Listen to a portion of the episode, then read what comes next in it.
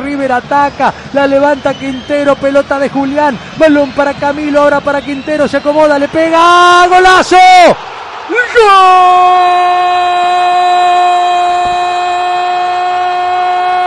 ¡Qué golazo Quintero! ¡Gol de River! ¡Gol de campeón! ¡Gol de Quintero! Infló los cachetes Kiko. La clavó en el ángulo superior izquierdo del arquero Andrada. Boca pensaba en Tevez.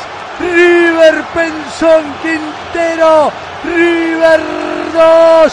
Boca 1. Solo los elegidos transforman la historia del surrealismo. Lo hizo Quintero. Brinda River con la copa de todos los tiempos. Camino a la leyenda en Madrid.